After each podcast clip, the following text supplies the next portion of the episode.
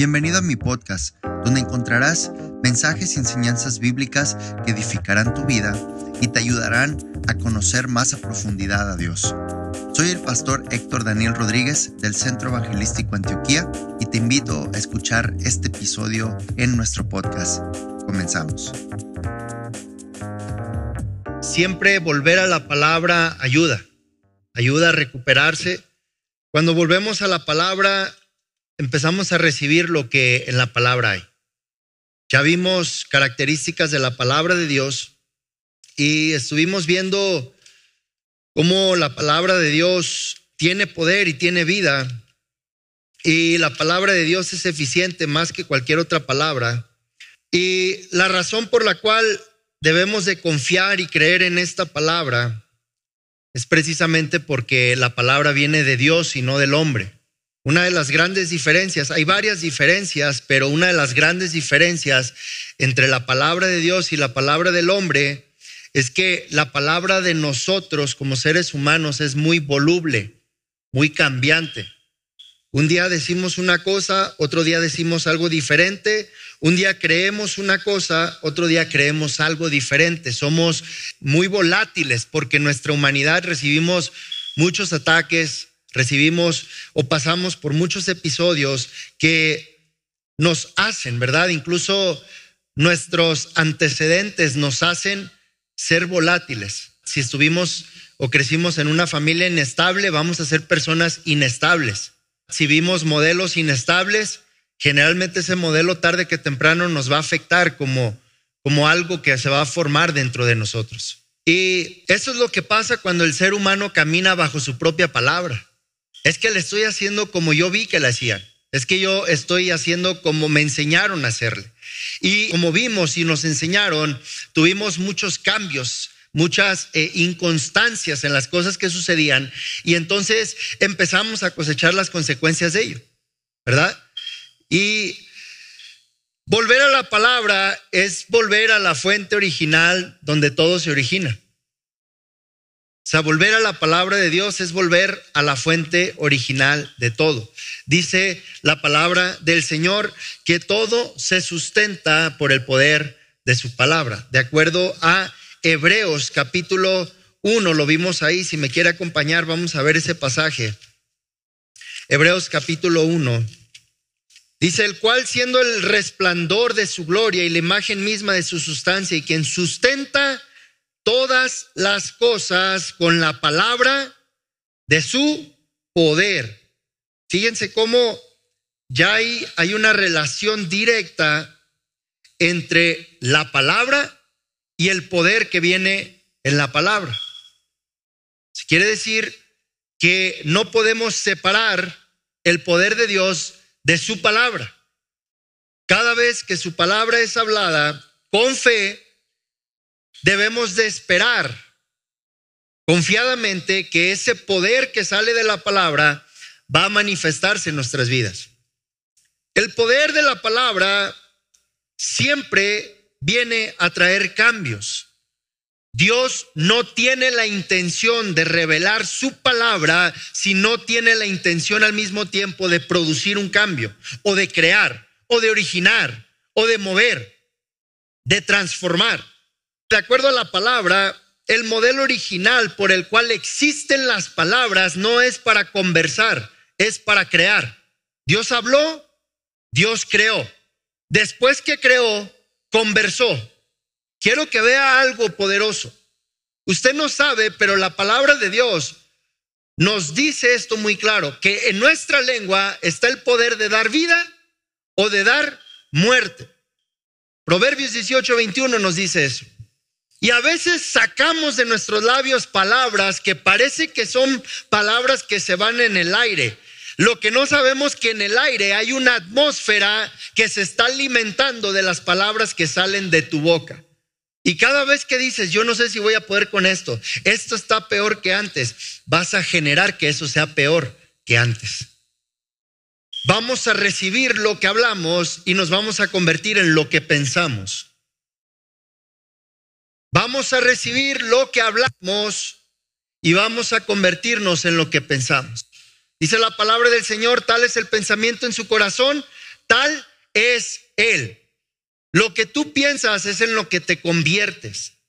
Piensas mucho en el problema, piensas mucho en el obstáculo, piensas mucho en las cosas que te están pasando, te vas a convertir en esa atmósfera de lo que te está pasando. Piensas mucho en la escasez, te vas a convertir en una entidad que carga escasez. Piensas mucho en tus tristezas, te vas a convertir en una entidad cargada de tristezas. Piensas mucho en aflicción, te vas a convertir en una entidad cargada de aflicción. Y no es lo peor que lo cargues. Lo peor es de que lo vas a ir regando por todos lados. Y la vas a ir regando. Porque de la abundancia del corazón habla la boca. Los pensamientos y las intenciones están en el corazón. Por eso el salmista David dijo, en mi corazón he guardado tus dichos para no pecar contra ti. Porque cuando guardo tu palabra en mi corazón, la voy a regar menos. Me voy a equivocar menos. Por eso, ese poder que hay en la palabra de Dios es transferible a una persona que habla con un corazón limpio, humilde, sano y lleno de fe y que declara esa palabra. No hay nada que la palabra de Dios no pueda cambiar. Ahora, si hay una situación que no ha podido cambiar en tu vida, número uno, hay que regresar a la palabra de Dios. Y número dos, si ya regresaste a la palabra y aún no hay cambio, hay que revisar si la fe en esa palabra está totalmente puesta. Dice Santiago que el hombre de doble ánimo es inconstante como las olas del mar, que a veces cree, a veces no cree, pero dice, quien piensa así, quien es semejante a las olas del mar, no piense que recibirá cosa alguna del Señor. Es decir, que si yo regreso a la palabra para ver un cambio en mi vida y no lo veo, tengo que asegurarme que mi fe no esté tan voluble. A veces creo, a veces no creo. A veces agarro la palabra de Dios, a veces agarro la palabra del el vecino, la palabra del amigo, la palabra del trabajo, la palabra de los problemas, la palabra de las deudas, la palabra de las aflicciones, de los gigantes, de las cosas que afrentas. ¿Cuál palabra vas a agarrar? ¿Cuál palabra vas a agarrar? Todo el tiempo vamos a estar siendo bombardeados por palabras, en forma audible, en forma de pensamiento, en forma de sentir, como sea, estamos siendo constantemente bombardeados. Siempre. No hay nada que se origine, eso también es un principio, que no hay nada que se origine, que se forme, que se cree, si no viene primero hablado de la boca de Dios. Es decir, todo empieza con una palabra de Dios y todo permanece bajo esa misma palabra. Es decir, el mismo que lo crea, el mismo lo sostiene. El mismo que llama es el mismo que sostiene. El mismo que da es el mismo que mantiene. Eso es algo en lo que tenemos que confiar que si el Señor habla algo y te dice algo y no has visto esa promesa real en tu vida, entonces tienes que seguir esperando, porque si Él habló, Él lo va a hacer. Ahora, ¿quieres que algo se origine o se forme? Deja que Dios hable.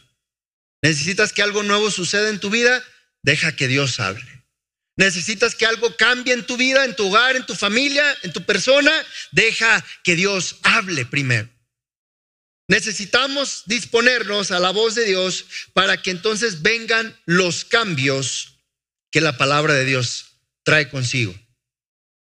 Les decía la semana pasada que la palabra de Dios es el poder por el cual los propósitos de Él se llevan a cabo su palabra, sus preceptos. Él es el que dijo, Él es el que va a cumplir. Él es el que prometió, Él es el que lo va a hacer. Dice la palabra del Señor, Jehová cumplirá su propósito en quién? En mí.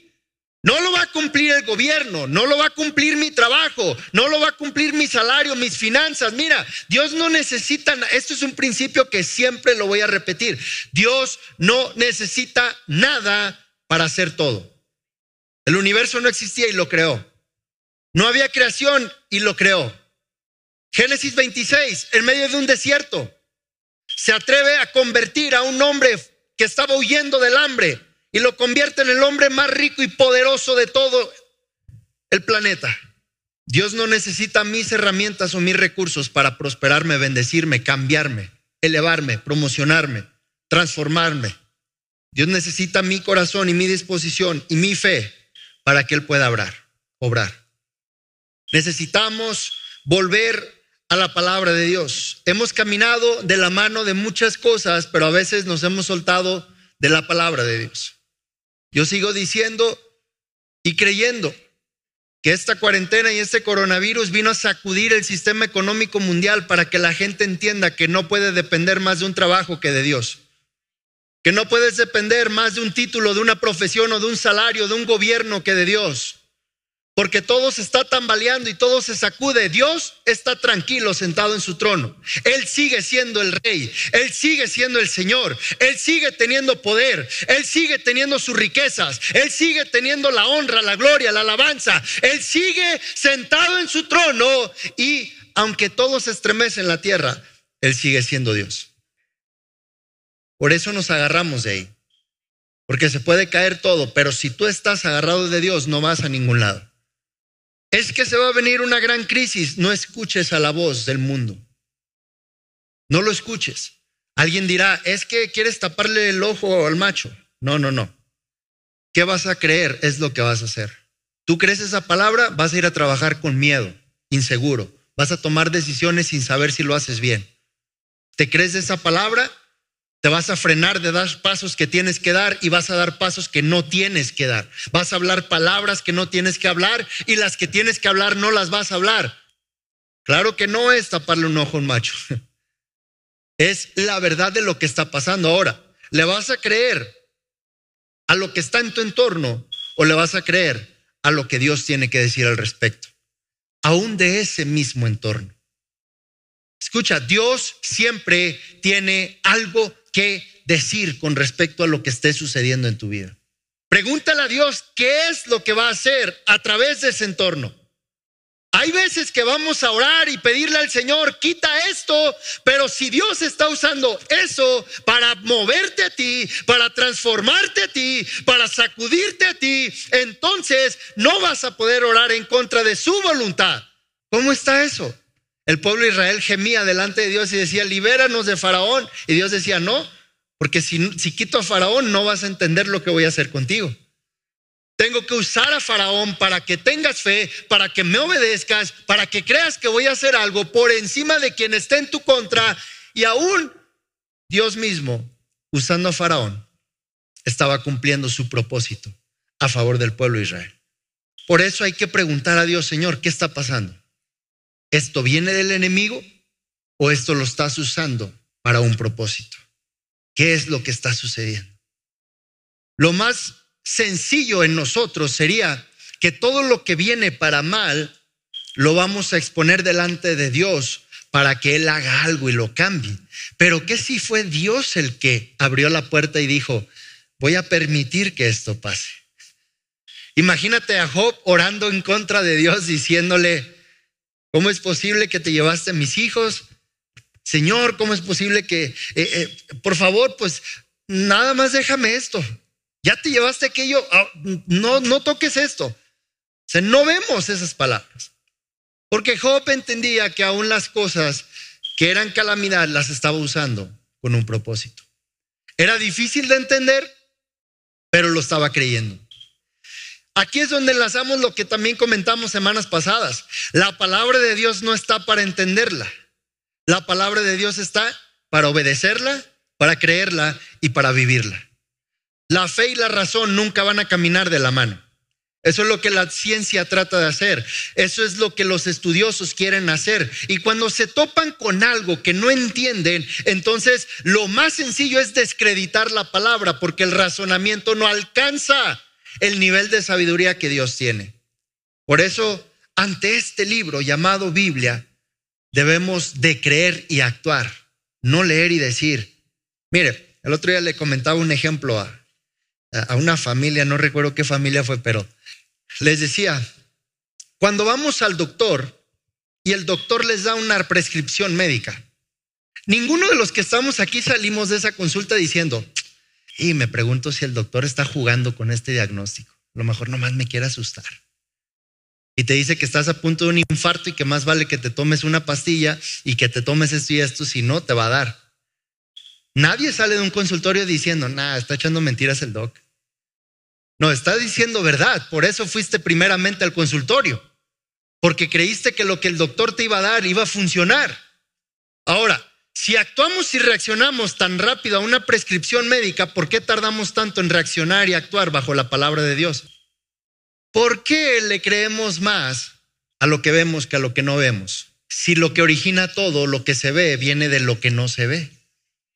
Ahí está la fuente. No hay algo en tu vida, ve al lugar donde no se ve. Tienes que ir al lugar donde todo se crea y se origina, que es la palabra de Dios.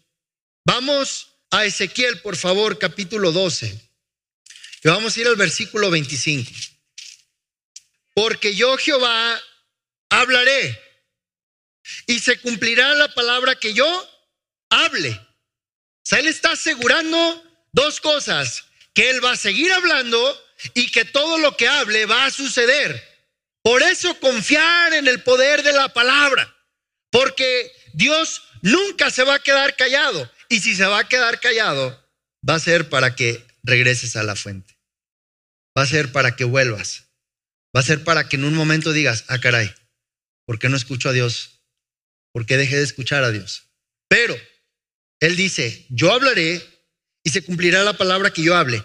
No se tardará más, sino que en vuestros días, dice aquí está exhortando al pueblo de Israel, dice, oh casa rebelde, hablaré palabra y la cumpliré, dice Jehová el Señor.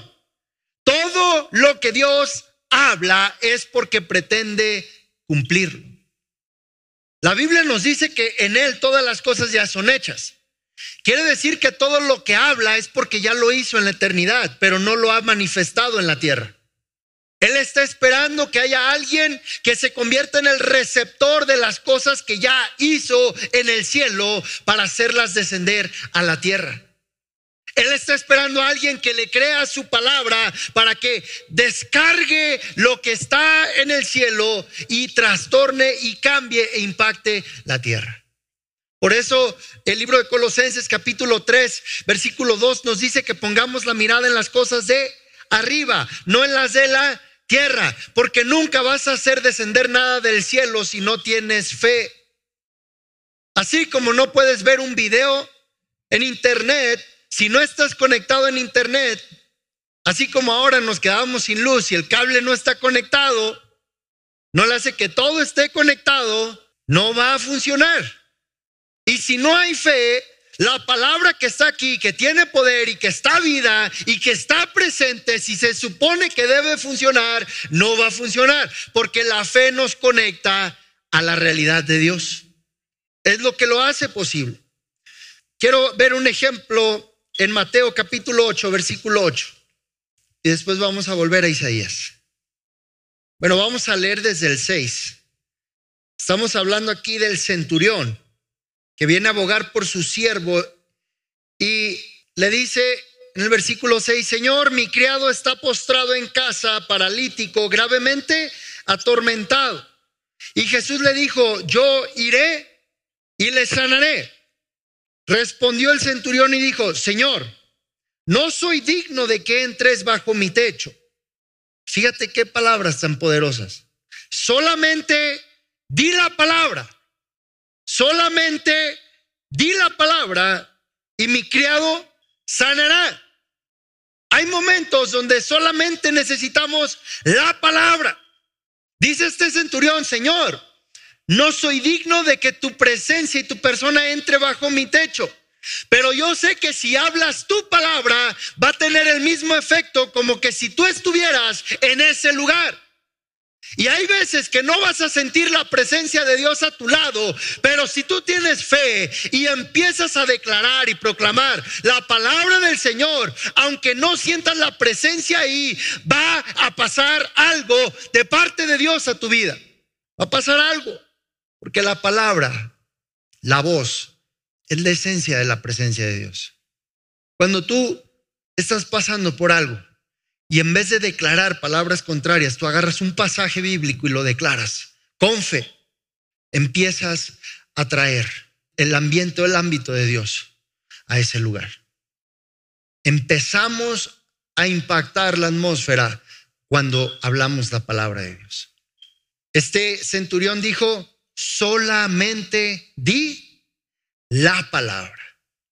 ¿Por qué tenía tantas seguridad y confianza este centurión, porque ya había visto a Jesús hacer las obras, los milagros, las maravillas.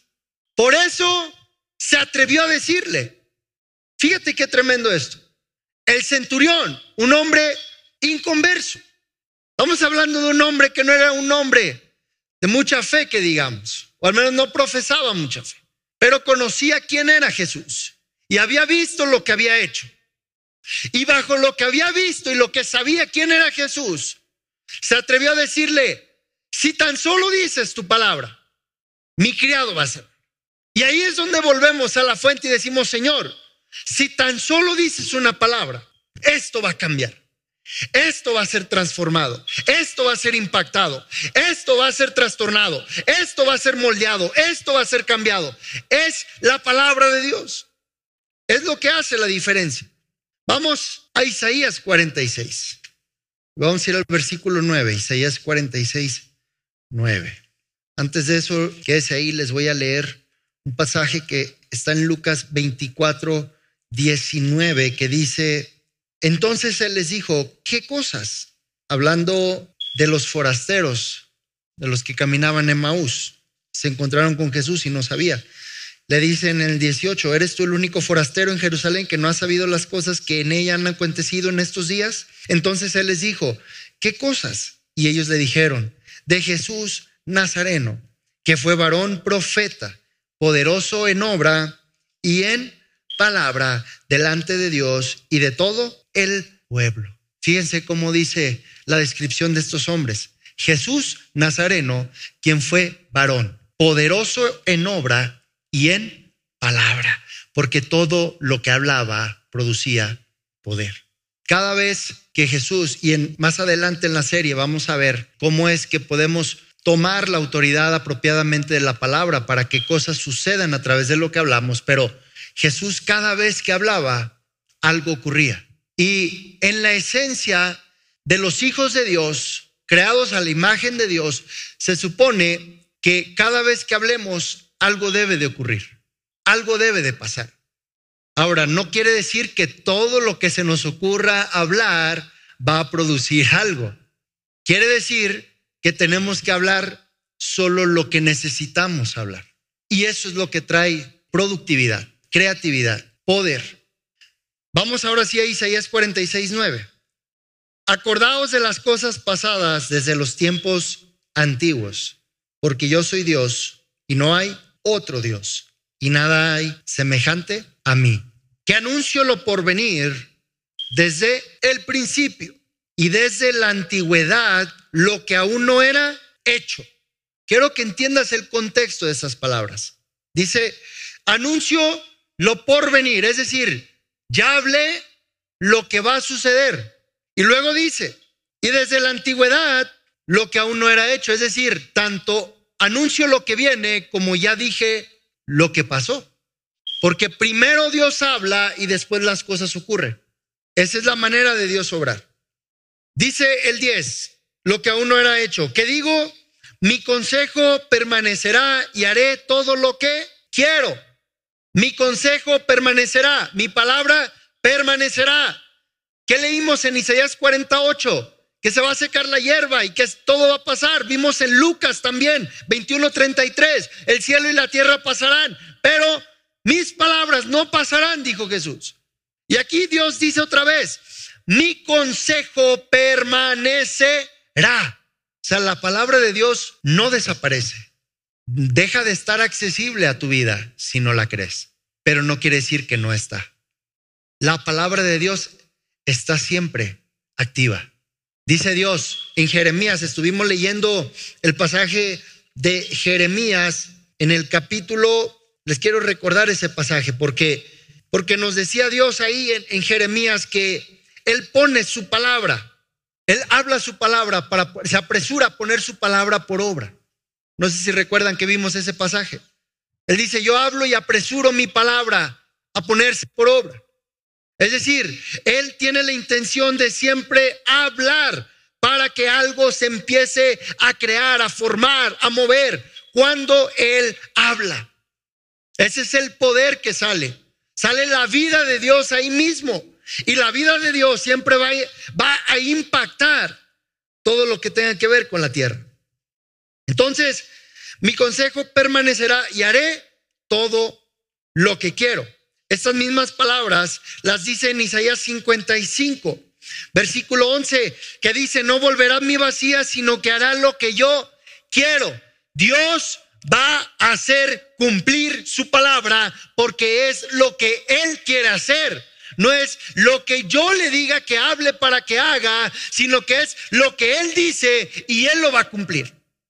Mira, desde la primera vez que leí y me quedé concentrado en estas palabras de Isaías 46, 9 y de Isaías 55, casi me imagino la imagen de alguien hablando como, como si estuviera hablando como con cierto con tal grado de poder y hasta de prepotencia y, vamos, como quien fuera alguien que, que es de esos que hablan y dicen que aquí se hace lo que yo digo. Entonces Dios dice dos veces, dice, y haré todo lo que yo quiero, todo lo que yo quiero. ¿Qué es lo que Dios va a hablar? Lo que Él quiere hacer. Cuando nos preguntamos qué Dios tiene que decir, no es para ver qué va a hablar, sino para ver qué va a hacer. Dios, dame una palabra. ¿Para qué? ¿Qué es lo que va a hacer por esa palabra? Porque la palabra no está para oírla solamente, está para hacerla. Porque la palabra es enviada para producir. Por eso Santiago nos dice eso. No sean oidores solamente, sino sean hacedores. ¿Por qué? Porque Dios no habla nomás para hablar, Él habla para hacer y moverse. Él manda su palabra con un propósito. Dice versículo 11, que llamo desde el oriente al ave y de tierra lejana al varón de mi consejo. Ahora ve estas palabras y con esto vamos a ir concluyendo. Dice, yo hablé, fíjate cómo dice Dios, yo hablé y lo haré venir. Yo hablé y va a suceder. Yo hablé y lo haré venir. Fíjate hasta dónde llega el poder. Lo he pensado y también lo haré. Por eso dice Dios, mis pensamientos no son sus pensamientos, ni mis caminos sus caminos, porque no solo hago con lo que digo, sino hablo con lo que pienso. Si pensáramos lo que Dios piensa, sabríamos que Él va a hacer en nuestras vidas. Hemos pensado en tantas cosas que no pensamos lo que Dios piensa. ¿Cómo saber qué es lo que Dios piensa?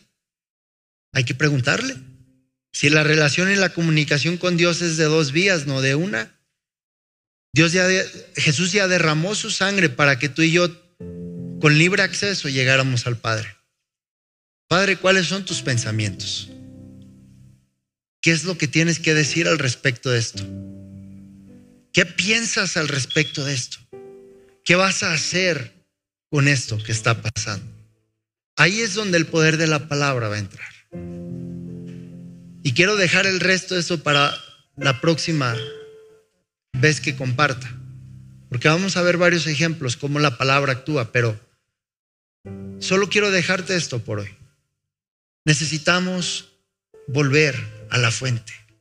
El poder que viene y sacude lo que hay en lo natural solamente viene de Dios. Solamente viene de Dios. Hemos escuchado tantas voces que eso nos ha traído oscuridad, nos ha traído tinieblas, nos ha traído desánimo, nos ha traído escasez, nos ha traído debilidad, nos ha traído tristezas, nos ha traído aflicción. Cualquier cosa que sientas negativa, ten la certeza de que no vino de Dios. Y ten la certeza de que esa voz le ganó el lugar a la voz de Dios en tu vida. Ten la certeza de que esa voz se depositó más fuerte en tu corazón y en tu oído que la voz de tu Padre. Y la cuestión aquí es, ¿qué tan cerca estamos del Padre como para escuchar cuando nos habla? Porque el Hijo pródigo estaba muy lejos como para escuchar al Padre. Y de seguro el Padre cada vez que salía y volteaba a ver a ver si su hijo venía, ¿dónde estará mi hijo? ¿Qué estará haciendo? ¿En qué condiciones está? Pero el hijo no escuchaba nada de lo que el padre decía por estar lejos. Seguramente ese padre decía, si tan solo mi hijo regresara y supiera que aquí tiene todo, si tan solo mi hijo supiera que no lo corrí, sino que lo estoy esperando. Pero el hijo no escuchaba nada de eso porque estaba lejos. Muchas veces nosotros nos encontramos así. Escuchamos tantas voces que no escuchamos la voz más importante que es la de Dios. Que no escuchamos la voz más poderosa que es la de Dios. Que no escuchamos la voz que tiene el poder para cambiar las cosas que es la de Dios. A veces estamos escuchando la voz de las cosas que nos sucedieron en el pasado. A veces seguimos escuchando la voz de los que nos agredieron hace 15, 20 años. A veces seguimos escuchando las voces de quienes te ofendieron en tu niñez, en tu adolescencia. A veces sigues escuchando la voz de las groserías que te decía tu padre cuando eras niño. A veces sigues escuchando las voces de las heridas y lastimaduras que te hicieron en el pasado. Y todo eso se convierte en una cadena que no te deja libre. Y cuando eso está, la voz de Dios no está. No porque se vaya, sino porque no te deja escucharlo. Por eso te decía hace ratito, vamos a ser bombardeados siempre de tantas palabras. ¿A quién le vas a escuchar? ¿A quién le vas a poner la voz? ¿A quién? ¿A quién le vas a dar el oído? Porque todo eso va a determinar en quién te vas a convertir, qué vas a hacer, cómo vas a corresponder. ¿Cómo vas a hacer con todo lo que haces? Mira, una persona que tiene temor va a tener temor de todo. Le va a tener miedo hasta las buenas personas que le quieren traer cosas buenas a su vida. Alguien que ha fracasado mucho en la vida va a tener miedo de intentarlo otra vez. Pero lo que yo te puedo decir en esta mañana es de que Dios nunca ha fracasado. Dios nunca ha perdido una sola batalla. Dios nunca ha dejado solo a quienes confían en Él. Dios nunca ha abandonado a aquellos que ponen su confianza y su fe en Él. A lo mejor alguien dice, no, es que tú no entiendes, a mí me abandonaron mis padres, a mí no, no tuve oportunidades. El salmista David dijo, aunque mi padre y mi madre me dejen con todo esto, Jehová me recogerá. Es que no sé cómo hacerle porque me faltan oportunidades, no veo cómo hacerle ya no sé de dónde sacar.